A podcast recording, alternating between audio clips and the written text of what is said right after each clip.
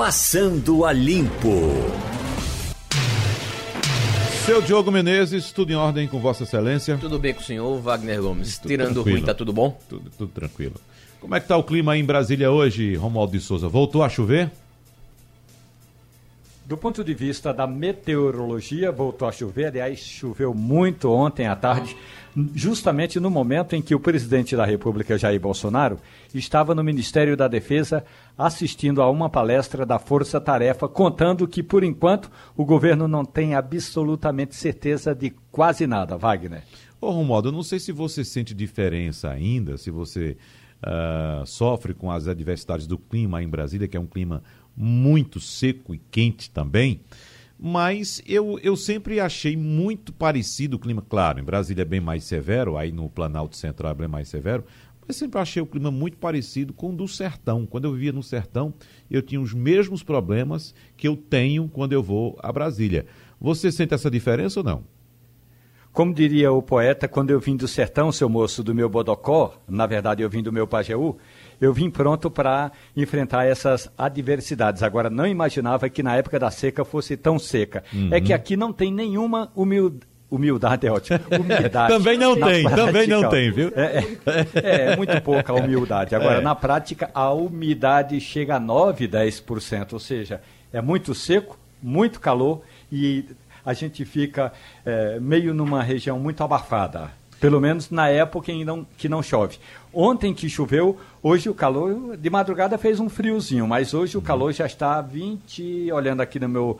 24 é, graus por uma hora dessa é muito. Para quem não conhece, Diogo Menezes, é, a sensação, por exemplo, do clima em Brasília é como se você tivesse rebocado a parte interna do, do nariz. nariz colocado cimento, entendeu? Fazendo um tipo de reboco por dentro assim que fica duro o nariz, seco, seco, seco. É uma coisa extremamente gente, desagradável. Tem, por isso tem muita gente que tem dificuldade de respirar, que o nariz é, sangra. O nariz sangra. É, tem muita gente que realmente precisa, isso. a boca resseca muito. Os lábios ressecam, você tem que usar o tempo todo. Aquele protetor labial, tipo Ou então, de manteiga cacau, de né, cacau. Manteiga de cacau que chama, né? Manteiga de cacau. Mas, isso. por exemplo, no sertão eu tinha isso também. Às vezes eu estava sentado num lugar lá, na praça, por exemplo, conversando com os amigos, e daqui a pouco sentia como se fosse uma corizazinha assim, escorrendo pelo nariz né? Aí passava a mão, passava a mão, sangue. Sangue.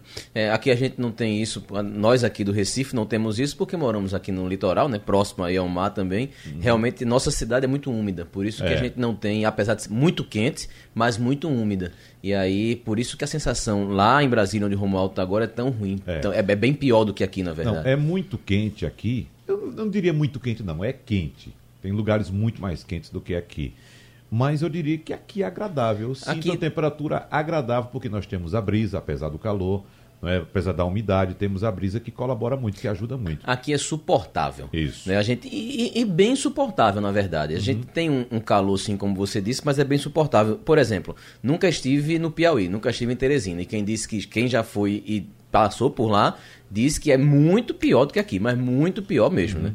É. é. porque lá é bem mais quente e não é tão úmido como aqui também. Então, é, é eu um... acho que aqui no Brasil, Diogo, é, os dois lugares mais quentes que eu já fui foi Teresina e Cuiabá. Ou agora pegue um lugar quente, chama-se é. Cuiabá, a capital de Mato Grosso. Em compensação, você pega um veículo, anda 45 quilômetros e está na Chapada uma das chapadas mais boni uma das regiões mais bonitas. Portanto, já no entorno da cidade de Cuiabá, tem muita água, muito rio e cachoeiras, mas em compensação, o centro de Cuiabá é quente, meu amigo. E Palmas, Romualdo, aí perto de você? Ah, Palmas é, é, mais úmida porque tem um rio na porta, né? Tem um rio que passa é, na cidade, que corta parte da cidade é, Palmas, a capital do estado de Tocantins, que, era, que é uma cidade planejada, que é uma cidade que foi criada pelo grupo é, do Siqueira Campos para ser a capital do estado de Tocantins. E aí, Wagner, é uma região, é uma cidade quente, mas é uma cidade que tem um rio, um grande rio, uma grande praia, praia de Rio Doce, é mais tranquila, tem mais brisa, que eu diria, em relação a Brasília, por exemplo. Tanto é que o nosso ouvinte vai se lembrar, quem conhece Brasília ainda que por fotografia, que aqui tem um grande lago, chama-se Lago do Paranoá. E esse lago é artificial. Ali onde hoje é o lago, era um pequeno córrego, um pequeno rio e foi cavado para fazer o aterro da esplanada dos ministérios do centro de Brasília e viraram um, lago para dar uma ajudada no clima, amenizar o clima aqui no Planalto Central. Bom, vamos falando de informações é, importantes que vêm do mundo. É, essa informação, Diogo, desse ataque no México, criminosos atacaram um comboio de três carros que levavam uma família de mormons dos Estados Unidos e ao menos cinco pessoas morreram, mas o número deve ser mais alto porque ainda há desaparecidos. Essa notícia está tomando conta do mundo hoje. Não existe ainda detalhes é, dos As notícias vão chegando pingadas, Exatamente. né? Exatamente. O nome da família de americanos é Le Baron. Eles viviam em uma comunidade mormon fundamentalista na região da fronteira entre os dois países há muitas décadas. E membros da família são ativistas anticrime e fazem campanha contra grupos criminosos que atuam nos estados de Sonora e Chihuahua. Então pode ser que encontre aí uma, uma relação uh, e aí, entre esse, esse ativismo dessa família e esse crime. Como se diz, como a gente estava falando aqui, Wagner, tem muita, ainda tem muita informação chegando e aí termina, chega uma, depois chega outra. Uma das informações que chegou até agora é que eles possam ter sido, o, o, o, é, os criminosos, na verdade, possam ter confundido a identidade das pessoas que estavam nos três carros. Uhum. E aí terem feito o ataque de forma equivocada, por assim dizer, né? Se bem que todo ataque é equivocado, mas aí teriam, teriam errado a identidade das pessoas. Uhum. É. Romualdo, agenda de Brasília. O governo vai apresentar hoje um pacote econômico ao Congresso e esse pacote está incluído, nesse pacote está incluída também a privatização da Eletrobras, correto?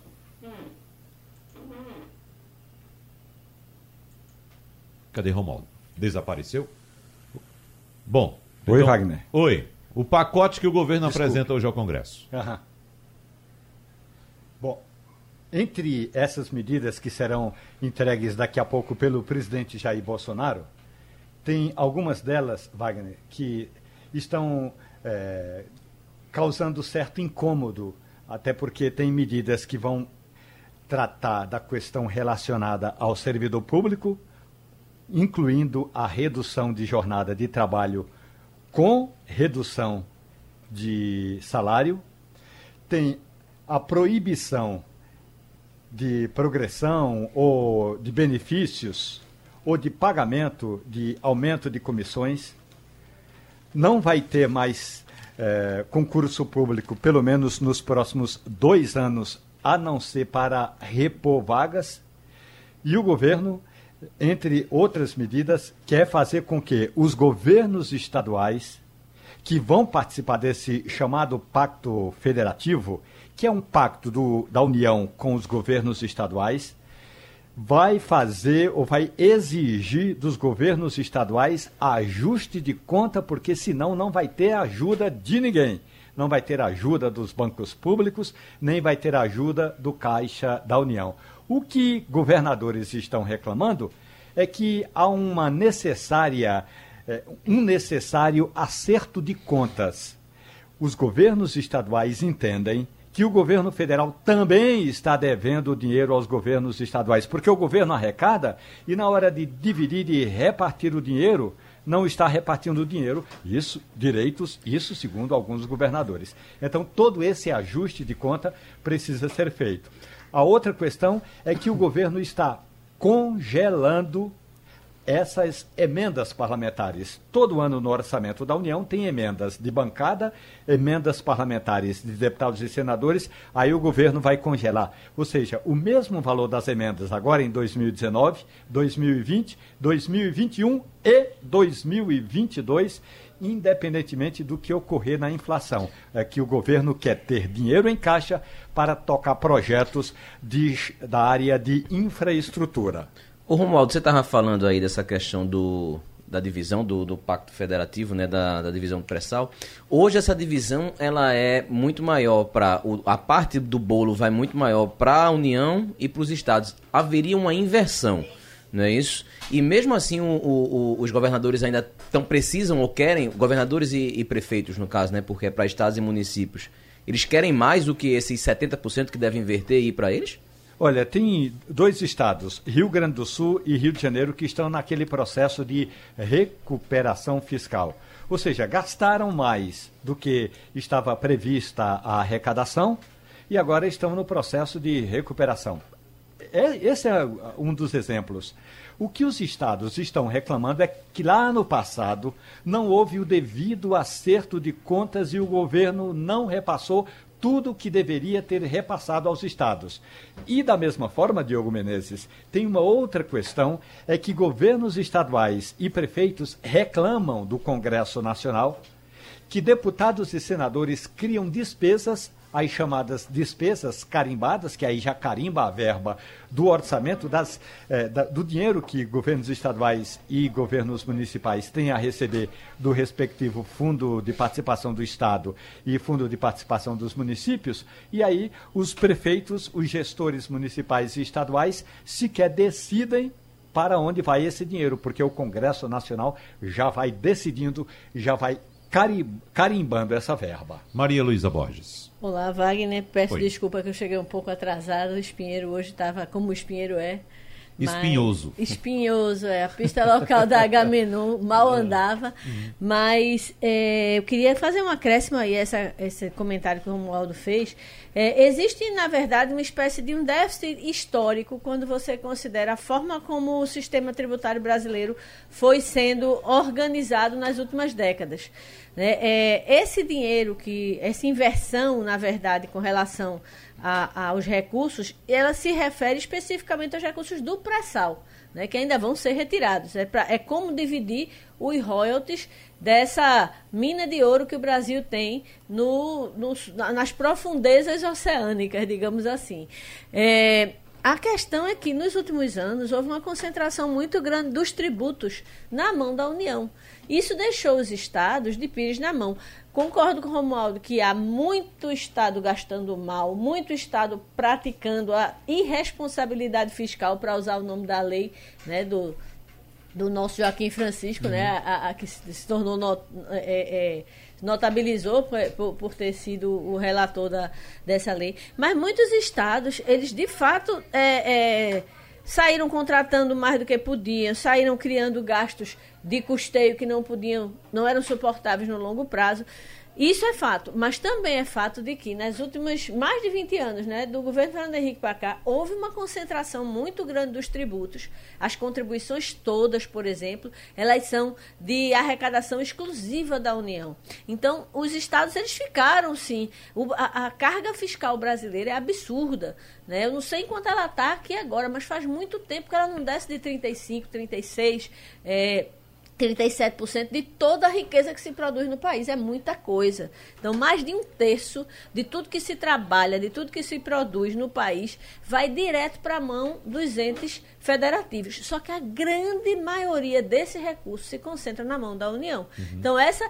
A União ela tem muita responsabilidade, mas tem também os servidores mais caros do, de todo o sistema. Ela tem uma estrutura gigantesca. Ela tem um monte de estatal que há muito tempo é, já deveria ter seu papel revisto. Inclusive foram criadas estatais que nunca funcionaram. Então existe uma, uma como é que eu diria, uma irresponsabilidade fiscal na União também muito grande, né? E aliás esse pacote ele prevê um dos um dos itens que o pacote prevê é exatamente a obrigatoriedade de cortar 10% dos gastos do, é, é, é, é, do serviço público. Como? Eu não sei, porque é, a, grande, a maior parte desses recursos são recursos carimbados, são recursos de folha de pagamento, que não pode diminuir. É, até tem uma, uma parte aí que fala de, que fala de jornada. Reduzir né? a jornada de trabalho reduzir, reduzir a jornada com, a, com o salário a, também. A, redução de salário correspondente. Né? É, é, várias empresas fizeram isso no país inteiro, né? em várias situações. Foi uma forma que se encontrou, inclusive, para se salvar emprego, muitas das empresas. Pois né, Maria? é, então há uma, uma, uma é, é, tentativa, mas eu, eu acho que tantos estados têm razão de estar chiando, porque houve uma concentração da União, como muitos estados, Romualdo deu aí dois exemplos clássicos, que são do Rio Grande do Sul e do Rio de Janeiro, que cometeram assim atrocidades com dinheiro público. Agora chega a ser até uma injustiça também com os estados, né? Já que a gente está falando dos estados, com Isso. aqueles estados que conseguiram manter um mínimo de equilíbrio. Espírito Santo, que é um, é um exemplo que Né? é dado de forma muito, muito é, corrente de um Estado que soube sanear suas contas. Então, assim, é, é, o Rio de Janeiro, ele pegou um imenso patrimônio de royalty ao longo dos anos. Muito dinheiro. E a gente sabe, um Estado que tem todos os seus é, ex-governadores ou é, Investigados presos, ou presos. ou quase presos. Então você vê o que é que foi feito com esse recurso é, que foi tirado do- do- do- dos royalties do petróleo, né? Ô Maria Luísa Bota, você falou das estatais, e só para situar o nosso ouvinte, que quando a gente fala de estatal, as pessoas naturalmente Ficam pensam ah, Petrobras, Eletrobras, Banco do Brasil, Caixa Econômica. Pensa que a gente está falando disso. Mas veja só, o Brasil tem 138 empresas estatais federais. E se você levar em consideração as companhias que pertencem a estados e municípios, e não apenas à União, esse total passa de 400 empresas estatais. Isso foi um levantamento feito pelo Observatório das Estatais da Fundação Getúlio Vargas. Para você ter uma ideia, a Hungria, hoje, é um país que tem mais estatais do que o Brasil. A Hungria tem cerca de 370 estatais. A Índia tem algo em torno de 260, 270 Com estatais. mais de um bilhão de pessoas, E né? com mais de um bilhão Isso de você pessoas. fala as, as federais, não é As isso? federais, as Certo. federais. Certo? A Hungria, você sabe, Maria Luísa, fica no leste europeu, ainda tem aquele estigma Uhum. Toda dos a países herança, socializados, herança né? do- do- da União Soviética. da União Soviética, herança estatista ainda do, do regime comunista, não é isso? Aí o Brasil vem em terceiro lugar no mundo com essa, esse esse número de 138 estatais, à frente de México, que tem menos de 100, tem algo em torno de 80 estatais. A Alemanha, com toda a sua potência, tem cerca de 70 E que incorporou estatais. toda a Alemanha Oriental, Oriental. com todo o seu passivo é, é, é, estatizante comunista, que não Exatamente. era pequeno. A França tem 50 empresas estatais. A Colômbia, aqui do lado, tem cerca de 40 empresas estatais. Estados Unidos tem algo em torno de 15 a 20 estatais. Agora você veja- Estados Unidos e Reino Unido. Uhum. Veja só a diferença. 138 empresas estatais aqui. Só é, da União. Só da União. Eu É. falo da União. A quantidade de funcionários que tem.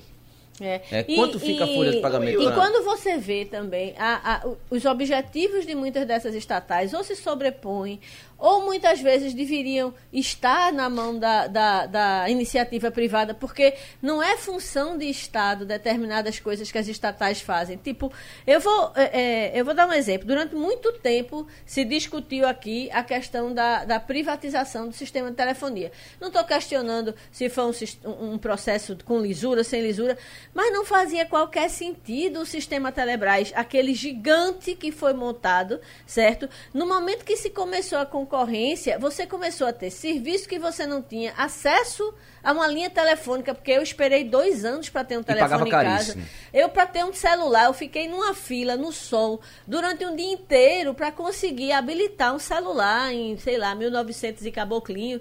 Então, assim, você tinha, tinha, podia pagar e não tinha o serviço. Você tinha o serviço mal prestado. Você vê a situação, por exemplo, da CELP que nós temos hoje.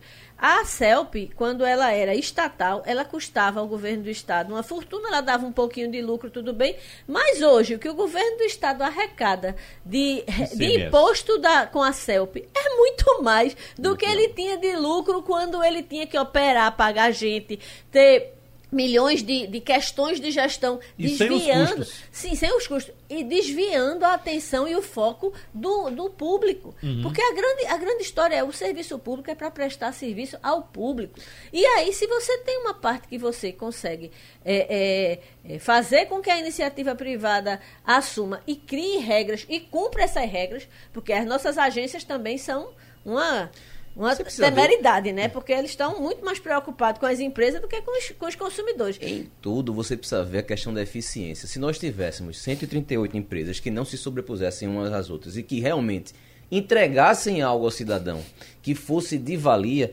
mas em tudo que a gente faz é, é o que é que você entrega, Wagner, o que é que você pode entregar, Maria, o que é que você pode entregar, Diogo. Eu sei. O que é que essas 138 empresas um emprego podem entregar? Um primo seu, um emprego para um tio seu, entendeu? É só o que É. entre- Ah, entrega. é, é complicado. É uma, é- eu sei que quando a gente, a gente fala nisso, no Brasil existe um, um encrespamento natural quando se fala da questão da privatização.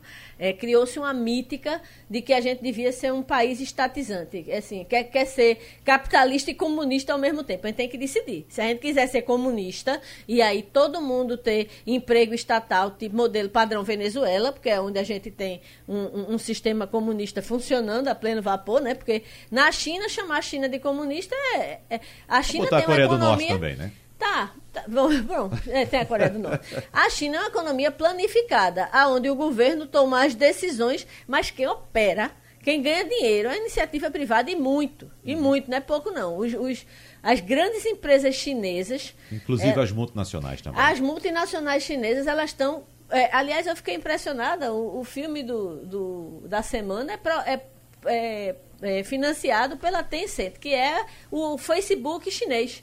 né? É uma empresa gigantesca que tem serviços de. É, é, é, diversos na área de rede social, comunicador, message, meio de pagamento, tudo, e é a financiadora. Então, eles estão dominando o mundo. Então, chamar de estatal é, é meio complicado. Wagner. Embora sejam gigantes, tudo que se faz ali é gigante. né? Oi, Romualdo, para fechar esse bloco. Rapidinho, mas é bom lembrar, como me, me manda aqui uma mensagem o ouvinte Amauri Pinto, que na Constituição de 88, o Estado brasileiro, o, o ente federativo, acaba criando responsabilidades para estados e municípios e não repassa a estados e municípios o ônus daquela responsabilidade. Isso vale para o Congresso Nacional, Maria Luísa, mas vale também para o governo federal. Há exemplos em que o governo federal vai lá no Estado, coloca uma obra ou um prédio ou uma estrutura federal, mas não dá ao governo estadual a o necessário suporte para que aquela obra ou aquele prédio ou aquela estrutura funcione. Então é assim, chega com o presente, quando o cabra abre o presente, vê que vai ter de amamentar a criança para o resto da vida. Ô, Maria Luísa Borges, tem um parecer de técnicos do IBAMA, que foi publicado ontem, e esse parecer é taxativo ao afirmar que imagens de satélite não são capazes de localizar manchas de óleo no oceano. Bom, essa informação me deixa em dúvida em relação à investigação que foi feita pela Marinha, que a Marinha utiliza imagens de satélite para identificar o óleo e identificar os navios que passaram naquele momento em que aquela mancha de óleo surgiu. Mais ou menos. É, a- o que a investigação, pelo menos que, que foi revelada, fez o quê? Quem foi que passou pela Venezuela e podia estar com aqueles, aquele óleo que já tinha sido identificado, naquela data mais provável, e quem estava passando pelo lugar que foi isolado como sendo a origem da mancha, pelo estudo das correntes, eh, naquela ocasião. E pelo que eu vi, eh, havia três navios se deslocando na, na data aproximada Isso. naquele local. Os outros dois não eram de, de transporte de carro. petróleo. Um Um, era era, com carro, carro e o outro. Era grãos, era grãos, grãos, grãos, grãos, era grãos. Então, é, é, isso significa que, pela, é, pela triangulação que fizeram, pela análise da corrente marinha, pela, pelo tipo do óleo, de onde veio para onde ia, aquele aparentemente era o único navio que estava na área da onde a mancha se originou naquele dia em que provavelmente aconteceu o vazamento. Agora, imagem de satélite do óleo, até porque desde sempre se falou que era um óleo muito denso e que ele, Ele não submergia, flutua, ele ele não submergia, flutua, então você não vê de cima, você ele vem. E talvez essa seja a razão daquela declaração do presidente Jair Bolsonaro que Pode ser que venha mais. e ninguém sabe o que vem por aí. Que E- pode e ser que que, foi- o pior não tenha nem passado. E que então. foi reiterada ontem na coletiva que houve. Exato. É, essa questão do. Inclusive, a própria Delta Tankers, que é a detentora do Bubolina, que é o, o- o navio apontado Como porque- responsável. Como responsável, porque veja, depois que você. Ah, o navio, o único navio que passou foi o Bubolina e o suspeito é ele. Tá se dizendo que foi ele. Não vamos, tá, tá se dizendo que foi ele. E a Delta Tankers, detentora do navio, já disse que vai, inclusive, acionar o Brasil por conta dessa afirmação de que ele, o Bubolina, teria despejado óleo no mar. É, fica aquela, aquele jogo agora de um dizer, o outro dizer, um falar e o É, outro o falar. Popolino diz que tem prova. Vamos esperar para ver que provas são essas. E né? é a coisa mais simples do mundo. Se realmente tiver provas, vai apontá-las e vai calar todo mundo. É, Não fui é eu seguinte, e pronto, acabou. ele, ele, ele foi carre- que ele foi carregado de óleo na Venezuela, foi. Foi. Que ele é, é, transitou naquelas águas é, é, da nossa costa Também é durante o período suspeito, sim. Se foi ele ou não que, per- que per- permitiu ou provocou, ninguém sabe se foi uma coisa é, dolosa, culposa, ninguém, ninguém tem muitas informações a respeito de, de- de- de- das circunstâncias. Mas se foi se ele tem prova de que a carga que ele pegou é a mesma que ele Que chegou. descarregou. É 80 então, mil toneladas que ele é capaz de... É somente dizer realmente se ele chegou ah, em Singapura com as 80 mil toneladas, porque aí ele não perdeu nada. Joga contra a, o Bubolina e a Delta Tankers o fato de já ter havido um fato desse, É. dele ter sido pego e ter sido detido nos Estados Unidos por um tempo, porque estava com problema no seu compartimento de transporte. Então, isso, querendo ou não, é um fator Uhum. Já foi que deve, pela já tinha sido Rússia, multado pela Rússia. né, Então, são também. fatores que, de fato, levam a crer que realmente pode ter sido essa, esse navio que provocou o vazamento. Não se pode cravar ainda. Mas os indícios realmente são todos em E cima as dele. autoridades chegam a dizer que não tem plano B, né? Porque não, não havia outro na mesma circunstância fazendo a mesma rota com a mesma carga. Então, é muito difícil é, é, é, você encontrar outra, outro nexo né, de, de causalidade. Agora, óbvio, vamos esperar pelas provas que a empresa diz que tem. Pra, agora, a Interpol sequer acionou até agora. Ainda né? A, não. a empresa disse que não há provas de que esse navio derramou, eh, derramou óleo no, no oceano. Uhum. Não há provas. Agora, se derramou, e bom, em- empiricamente há de se entender. Carregar, carregou 80 mil toneladas na Venezuela, chegou com quantas lá na Malásia? Não há provas, É? mas a investigação ainda está em curso. Então, É. assim, você também não pode dizer, ah, não tem provas, acabou. É. Agora- Existe uma investigação. Esse documento do IBAMA, que eu relatei para vocês agora, tem como objetivo detalhar o porquê de uma mancha vista por pesquisadores da Universidade Federal de Alagoas e da, da Universidade Federal do, Do Rio, de Rio. Janeiro. né? É, vocês lembram que a, Lembro a, que a, a é, é, UFAL, a semana passada teve a essa exatamente. notícia a circulou. Universidade Federal de Alagoas disse que tem uma mancha no oceano de 200 e tantos 200 quilômetros quadrados. do- Mas não, que o- de extensão, de que as autoridades Ah, dizem que não é petróleo. Uhum. Teve é, é, um- não houve um, exatamente um desmentido sobre a mancha, mas de que ela não Que existia, seria mas que não seria que petróleo. não seria é, petróleo. Enfim, é, é- é- eu vi a matéria da UFAO na ocasião. É, é- é só imagem, não existe é, outros indícios, outros indicadores, até porque a- as pessoas precisam compreender que a gente está no mar, né? A gente está falando do oceano, a gente está falando de um regime de corrente, vento, Que muda, né? é, é, é, maré que vai para lá, enfim. A gente está falando de um, é, de um sistema extremamente dinâmico e sujeito a diversas variações, diversas é, é, é, intercorrências ao longo do, do, do dia, da hora, do minuto. Se então é foi- difícil você é, é, até acompanhar e monitorar. Agora, eles, eles fizeram, eles chegaram a, a- a dar entrevistas sobre a mancha, falaram, os pesquisadores da UFAL, todo mundo deu essa matéria na ocasião, a gente se, também. Se foi um vazamento culposo, que é aquele sem intenção, é, ele deve ter sido consertado durante o, o trajeto, porque se vazou somente naquele ponto. Depois não se tem mais, essas imagens não mostram vazamento em outros cantos e até, Maria, por isso que você está dizendo das várias correntes, se ele tivesse o tempo todo vazando na costa aqui da- do litoral nordestino, passando pela costa da África, ia estar tudo por aquilo ali melado. né? Então, se foi algo culposo, foi consertado ainda é, é, durante o trajeto do navio. Realmente, assim, é, também não tem como dizer a, a Delta, ela está jogando por ela também, lógico, dizer que não tem provas porque a investigação está em curso, ela não É, foi e- e, concluída. veja, é, com toda a, a recorrência que ela tem desses casos que Wagner citou, é, uma, mais uma, uma mancha, para usar uma analogia é, ao que está acontecendo nessa carreira, daqui a pouco ela não, não vai conseguir atracar mais em porto nenhum. Né, ou nenhum porto de um país sério. E aí você deixa de fazer negócio. Então, de fato, é, é, pode estar, no caso da empresa, tentar se defender das acusações, é questão de é, é, é, vida ou morte. Devido ou morte. Cada, cada multa pode chegar a 50 milhões de dólares, Uhum. né, isso, e aí ela pode ser multada em mais de, de um item, na verdade. Pode ser algum, mais de uma Eu culpa, tô- por assim dizer. Até porque o estrago causado é muito superior a 50 milhões de dólares. Né? É, eu estou vendo aqui a história da Mancha, é, da, quando a, a, Marinha negou que for, eram mais de 300 quilômetros quadrados, é, detectada pelo Laboratório de Análise e Processamento de Imagens de Satélites, da UFAL. Por meio. É, é, também teve um outro laboratório do Rio que, que viu a mancha.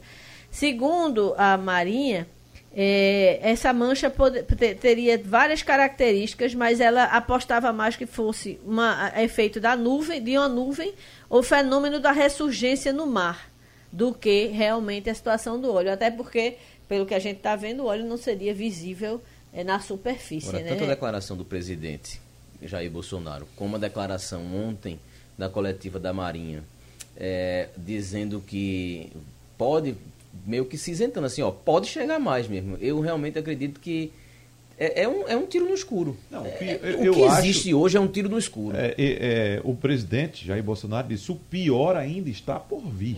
É. é. tanto que a declaração dele foi amenizada nessa coletiva da Marinha. Agora, Romualdo de Souza, como é que está é, repercutindo aí em Brasília? Há muita atenção em relação a esse assunto, como nós estamos dando aqui no Nordeste ou não? Ontem, na entrevista coletiva aqui em Brasília, o representante da Marinha nessa força-tarefa, que é o almirante Leonardo Puntel, ele evitou, pelo menos cinco das seis vezes em que foi é, levado a responder sobre esse tema, ele evitou a responder a uma questão que era o que o presidente da República, Jair Bolsonaro, sabe que nós, os mortais, não sabemos para Jair Bolsonaro ter dito no domingo que o pior ainda pode estar por vir. Nas palavras do ministro da Defesa, Fernando Azevedo Silva, ele, diz o seguinte: olha, não sabe o que ainda está por vir. Essa foi a foram as palavras do ministro da Defesa, que imediatamente deixou a coletiva também, tem isso. Então, o almirante Puntel, ele ficou mais na retaguarda dizendo o que está sendo feito. A repercussão é, maior é, também foi na declaração do agente, do delegado da Polícia Federal, Franco Perazzoni, disse que as investigações não têm um plano B, portanto só tem plano A, e que por enquanto a única certeza, ainda segundo o delegado da Polícia Federal, é que a origem do óleo é da Venezuela. Todo o mais está em investigação. Por isso que ele usa a, palavra, a a empresa é, grega é suspeita, portanto, não há, é, por enquanto, qualquer indiciamento da empresa e a própria Delta Tankers está sendo procurada, quer dizer, vai ser ainda citada pela Polícia Federal Internacional, que é a Interpol. A outra repercussão, que já poderia ter ganho é, uma força um pouco mais significativa, Wagner, era se o presidente da Câmara dos Deputados já tivesse dito sim ou não com relação ao pedido de CPI do óleo. Ontem, aí no Recife, o, o deputado eh, Rodrigo Maia disse aos jornalistas que, por enquanto, ele vai ouvir o que dizem, o que pensam os líderes. Hoje à tarde vai ter uma reunião de líderes aqui na Câmara dos Deputados, e aí os líderes vão decidir, juntamente com Rodrigo Maia, o que vai acontecer com essa tal de CPI do óleo que foi proposta pelo deputado João Campos, do PSB de Pernambuco. Por enquanto, só tem requerimento. A gente estava falando agora há pouco a respeito de privatizações, Maria Luísa, Diogo e Romualdo, e tem informação apontando que a nova estimativa de crescimento do PIB deve ficar próxima de 2,5% para o ano que vem. Hoje 2020. ela é, é exatamente. Hoje ela é de 2,17 e há uma estimativa positiva já para o crescimento do PIB de 2,5%.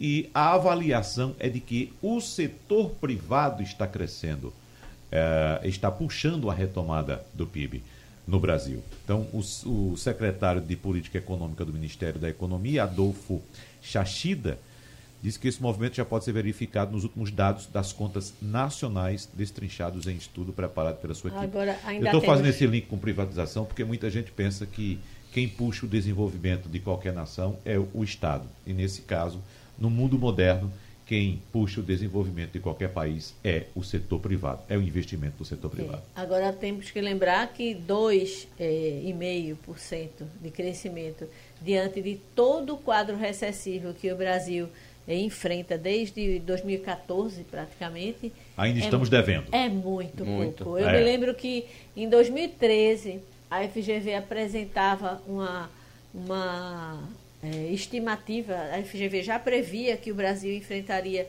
uma longa recessão por conta de tudo que estava acontecendo naquele momento. Havia uma irresponsabilidade fiscal muito grande, uma criação de gastos muito grande e é, é, a, a economia começando a dar sinais de que não aguentava mais aquele processo que foi todo baseado no endividamento das famílias, não é?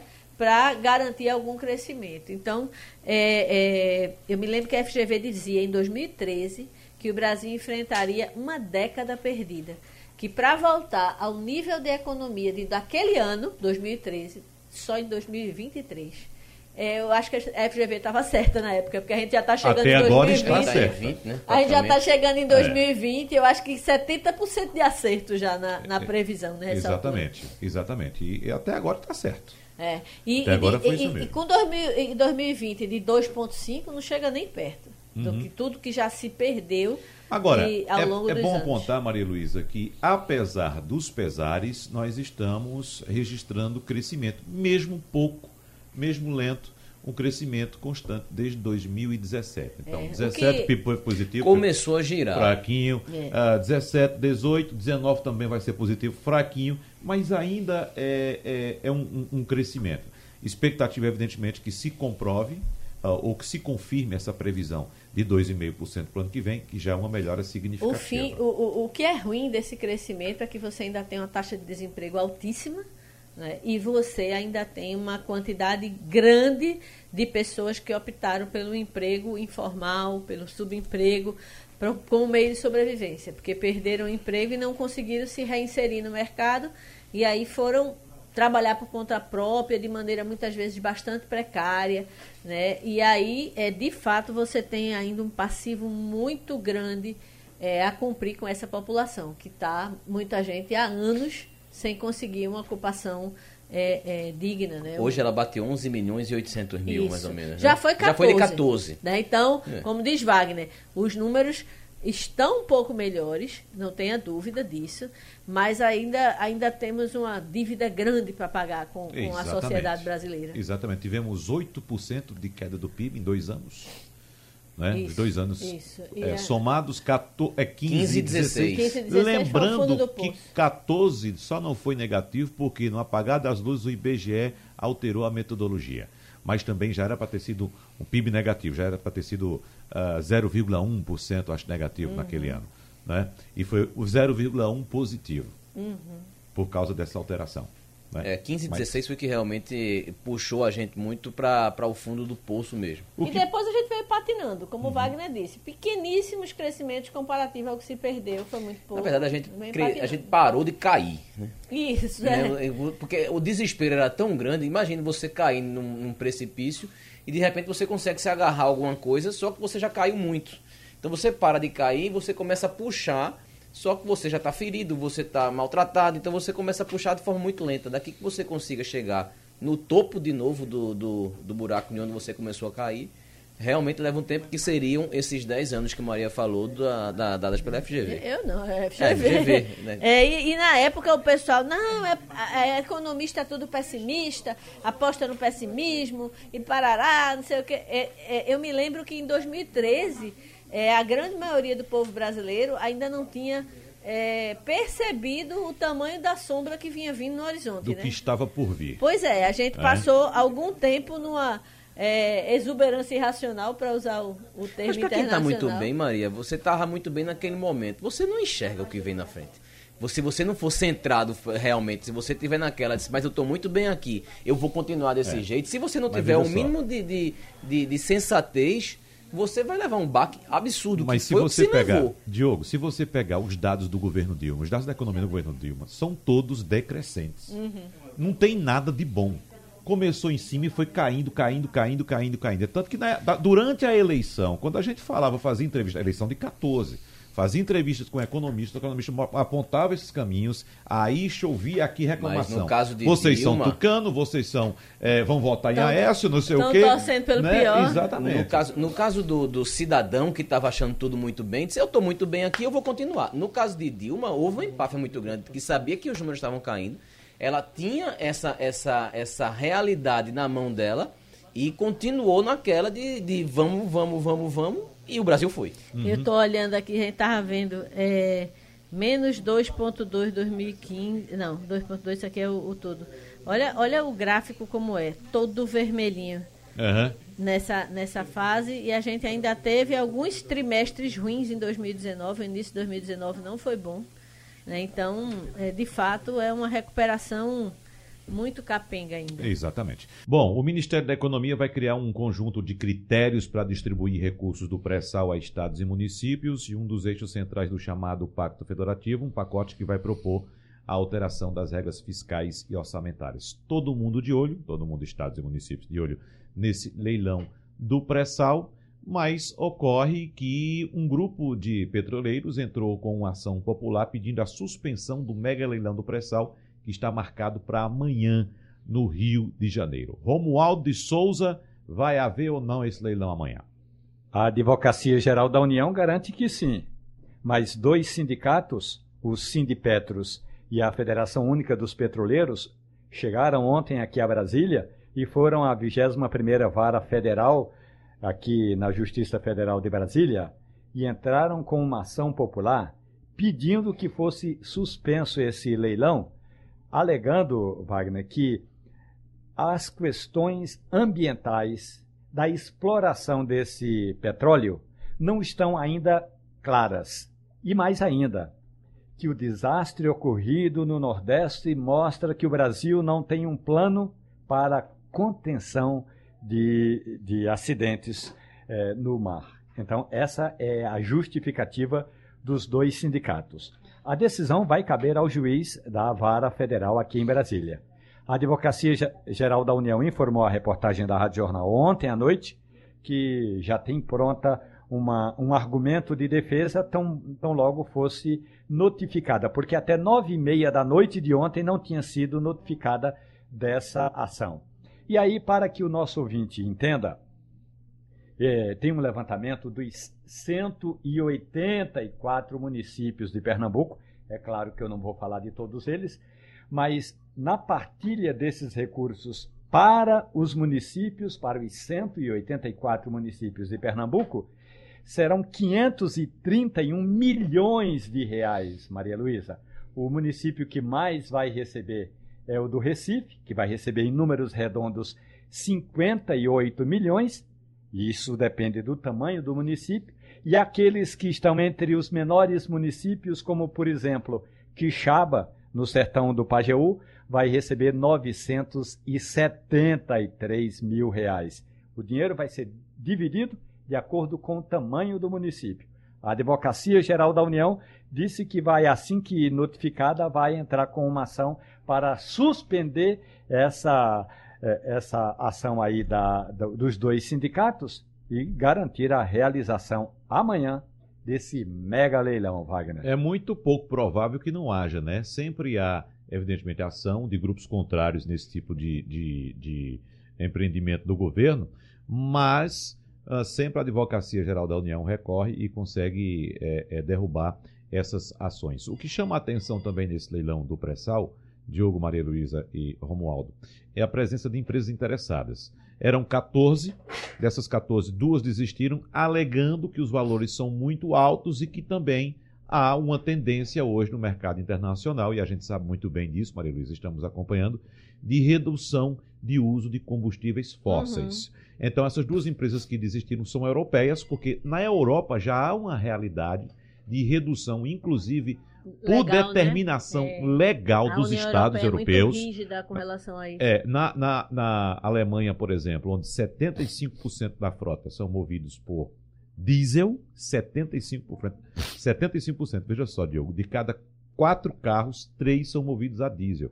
E o governo alemão já determinou, a partir de 2023, proibido circular carro a diesel na Alemanha. né? Vai vir tudo pra cá, né? Não, é tanto que a, a, a, A a aqui é Volkswagen. muito restritiva com relação a carro passeio a diesel, né? Porque como o diesel é muito subsidiado, ele é, é, as montadoras elas só podem produzir veículos considerados utilitários ou de, de, de transporte, porque é, de transporte de carga, porque o diesel ele recebe um subsídio governamental grande Isso aqui no Brasil. no Brasil. E porque o Brasil também não tem capacidade de refino para o diesel. Uhum. não é isso? Então, é, para atender toda a frota. Então, a Volkswagen já determinou a transferência da planta dela de produção de motores a diesel para Brasil e Argentina, Uhum. Porque lá não vai ser mais necessário, a Possível, produção, não vai ser Não mais vai ser possível. possível produzir. Melhor dizendo, alguns países da Europa, como Noruega, já tem uma frota de 55% de carros elétricos Uhum. circulando. Há quem diga que o carro elétrico jamais ganhará escala por uma série de fatores, que sempre haverá, de alguma forma, a necessidade do combustível fóssil. Só que ela é uma necessidade que ela vai se tornar mais complementar e não é, majoritária como ela é hoje. Uhum. O mundo circula, o mundo, a energia do mundo, a- a- a- o, motor do mundo hoje é de fato o combustível fóssil, né? É, é, é de onde vem. Só que acredita-se que em determinado momento eh, não vai ser tão determinante assim. Você terá eh, diferentes eh, matrizes energéticas coexistindo. Né? Isso tem muito a ver com o aumento da capacidade de geração eólica, o aumento da eficiência da geração eh, fotovoltaica. Né? Você tem uma série de outras eh, eh, possibilidades que vão entrando na matriz energética e vão é, é, diminuindo a necessidade e a pressão sobre os combustíveis fósseis. Mas isso ainda vai demorar muito, Uhum. então faz todo sentido a atratividade dessa, dessa, dessa riqueza que o Brasil descobriu com o pré-sal. É, eu queria só acrescentar que eu estava lendo aqui que quem também está fazendo duras críticas ao leilão do pré-sal é o Cabo Daciolo. Lembra dele? Ah, é cabo da É, Silva. Cabo. Daciolo gravou uma live dizendo que a equipe de Paulo Guedes quer entregar o Brasil a preço de nada aos estrangeiros e que essa é a intenção desse mega leilão. A gente falou muito de, é, é, de pré-sal e a questão do meio ambiente, já da história do, do mar também e dessa história também do pré-sal, carro a diesel, elétrico, enfim. Tem notícia aqui. Poeira em casas da região do Mariana, onde aconteceu o rompimento da, balagem- da barragem de Brumadinho. Tem metal pesado quatro anos após a tragédia. Foi coletada poeira na nas casas, né? E na poeira coletada nas residências foram encontradas concentrações grandes de cádmio, níquel, zinco e cobre, todos acima do limite de segurança vigentes na legislação brasileira. Em amostras de sedimento e solo foram encontradas concentrações de cádmio. É um metal cancerígeno 17 vezes mais do que o valor permitido é, pela legislação. Então Ou você seja, as veja, pessoas não podiam nem estar voltando para nem lá. tá lá. Uhum. É mais ou menos o que, sei lá, dadas as devidas proporções Você que está aconteceu com vivendo em cima de uma bomba relógio. É, é, você tá vivendo em cima. do- e aí a gente traz pra cá. Mariana teve essa tragédia, imagine também o que vai chegar do mal, que pode, enfim. Pois é. Né? É, é, com relação à, à ação dos petroleiros, é muito natural que ela exista. A gente está falando de uma categoria que teme é, se ver prejudicada é, é, com todo, em todo o processo, é, é, é, ter seu, seu, seu prestígio e sua importância reduzida na, na entrada de outros players no mercado. Mas a gente tem que lembrar também que, historicamente, todas as vezes que isso aconteceu, não impediu a realização do leilão nem o curso da privatização. Então é mais ou menos uma, uma é, é, coisa que é esperada que aconteça em todos esses processos de leilão e de privatização e de concessão. Então, se você se lembrar com o sistema Telebrás, com a- a- as empresas de energia, é, é, as, as estaduais de energia, os bancos públicos, Uhum. todo esse processo é, é, viu acontecer em todos os, os, os instantes em que se, se organizou um- um- uma privatização, mas até hoje não se viu é, é, a categoria, a corporação interessada conseguir impedir a realização do leilão e o curso dessa concessão à iniciativa privada. É. Agora, Oi, Romualdo. Wagner, é evidente que há essa questão, com razão, que a Maria Luísa levanta, que é a questão econômica, funcional. Agora, Maria Luísa, um dos argumentos importantes que os petroleiros apresentam é falta um plano ambiental para essas empresas que vão explorar o petróleo. Então, é fundamental que, é, realmente, do ponto de vista econômico, o Brasil consiga realizar esse leilão. Agora, é necessário que nós cobremos do, das autoridades que as empresas que ganharem o leilão também apresentem Isso. um plano de eh, emergencial, por exemplo, de contenção de danos ambientais, uhum. porque senão a gente corre o risco de haver o leilão, de algumas empresas chegarem por aqui, comprarem ou conseguirem a autorização, a outorga para explorar o petróleo e eh, negligenciem a parte ambiental. Tá certíssimo. E a gente tem que lembrar que é uma exploração totalmente nova, né? Para chegar no, a, a, no pré-sal, no que está abaixo do pré-sal, tem que se vencer um quilômetro de sal puro, né? Dentro do, do da profundeza marinha. Então, ele existe, ele está lá, mas ele não é de fácil retirada. E, com toda certeza, é, os riscos ambientais eles são ainda maiores quando se tem uma, uma tecnologia tão nova que tem que ser empregada ali. É, é, e, e, o argumento, assim, o, o, o, desastre nas praias nordestinas terminou sendo um argumento a mais para que a, a, as corporações pudessem questionar o, o processo. Né? Na verdade, é, é, é, se não houvesse, não tivesse havido este essa tragédia, eles teriam ação também fundamentada em outros é, é, pontos, com toda certeza, mas é, é, eu acho que o, o, desastre nas praias nordestinas ele traz um elemento a mais e traz um argumento que é palpável, é visível, que a justiça tenha, o juiz que for julgar tenha acompanhado todo o processo, viu o governo que não, a, a, a, não iniciou o plano de contingência, como você falou no início do programa. Então, tudo isso são elementos importantes dentro desse processo e que se não tiver um controle, não tiver uma é, é, real preocupação sobre como deter, como impedir um, um, um, que etapas, que contingências serão acionadas em caso de um desastre, que sempre pode ocorrer, é óbvio que, que, que a situação fica muito complicada é, para a gente, pra, não só para os petroleiros, mas para o Brasil inteiro, né? Diogo Menezes, o que é que você diz mais? Eu vou pra gente fechar. Olha, é. Se for isso, tudo bem. é, a gente tá, tá repercutindo várias coisas lá no Jornal do Comércio agora. Eu vou para lá agora pra gente dar uma organizada. Tem muita coisa de política. A gente vai acompanhar essa história da ida do presidente. A gente falou que ele iria é, mandar essa história do pacote. A tendência é que ele saia às 11 da manhã. Romualdo me corrija se eu estiver errado que ele mais ou menos às 11 horas ele vá até o Congresso levar pessoalmente, como ele fez de outras vezes na reforma da Previdência, ele fez, e aí ele vai levar de novo esse pacote agora econômico. É isso mesmo, né, Romualdo?